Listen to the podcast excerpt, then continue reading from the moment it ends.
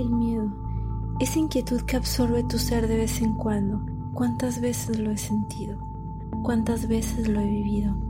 A veces tengo miedo de quedarme sola, más bien a sola con mis sentimientos encerrados en una habitación, ver cómo brotan en el silencio y la calidez y suben desde la punta de mis pies hasta instalarse cada uno en una parte de mi cuerpo. Después respiro, cuento hasta 10 o hasta donde mi corazón necesite para lograr volver a mi paz. El miedo me persigue a veces y sé que a ti también, pero hay que parar cuando es necesario, cuando ya no es más que un fantasma que detiene tus sueños. Mi mayor miedo cuando era niña siempre fue a crecer. De verdad, quería detenerme ahí y disfrutar el color del cielo, disfrutar las pequeñas cosas que a veces cuando somos adultos dejamos pasar.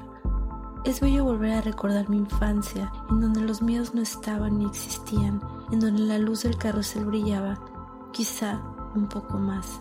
Me cuesta, sí, sé que tú también estás en la lucha, sé que todos lo sentimos de distintas formas, pero quiero que sepas que el miedo también te hará crecer, también te hará llorar, pero también te hará más fuerte.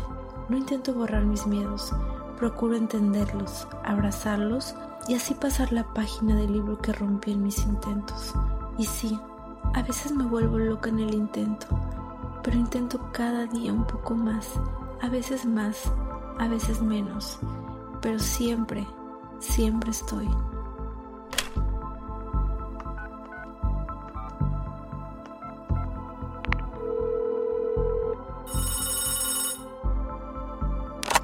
Melissa, ¿para ti qué es el miedo?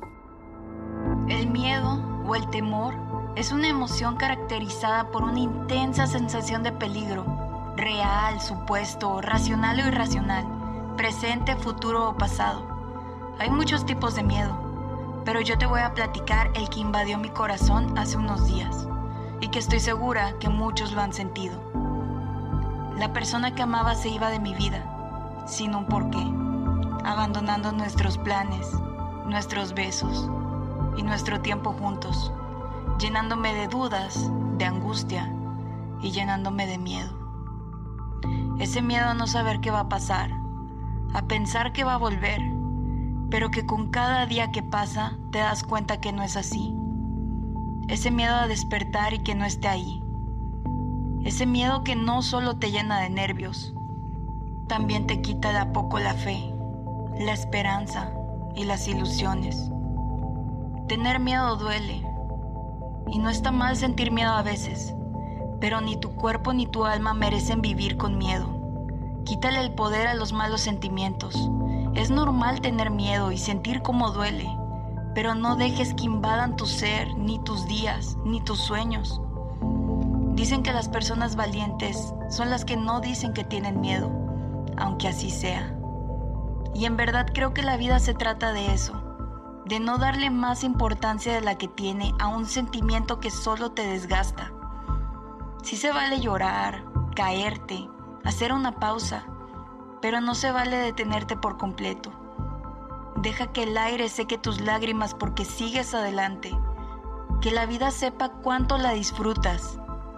Y que el miedo ya no te paralice, ni te quite las ganas, ni que te cuente cosas que ni siquiera van a pasarte. No dejes que el miedo te aconseje, ni que te influya porque Él solo va a querer que te quedes ahí viendo cómo se te pasan los días. Te pido que por favor sean siempre más fuertes tus ganas que tus miedos. Y que aunque lo sientas venir, no te detengas, no lo escuches y no dejes que se quede. La vida es de los que hacen cosas increíbles a pesar del miedo, porque al final de este recorrido lo único que hay son tus sueños cumpliéndose. Yo puedo decirte que el único miedo que detuvo mi vida unos días fue el que te compartí en un principio. Y hoy lo único que me duele un poco es haber dejado que se quedara tanto tiempo conmigo. No pensé que a mi edad el poder de un miedo detuviera mi mundo por completo.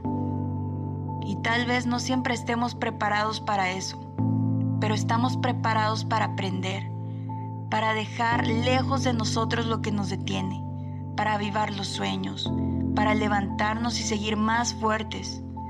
Dale a tu ser la paz que se merece, a tu alma tranquilidad. Date la oportunidad de vivir feliz todos los días. Tú eres tu mejor compañía.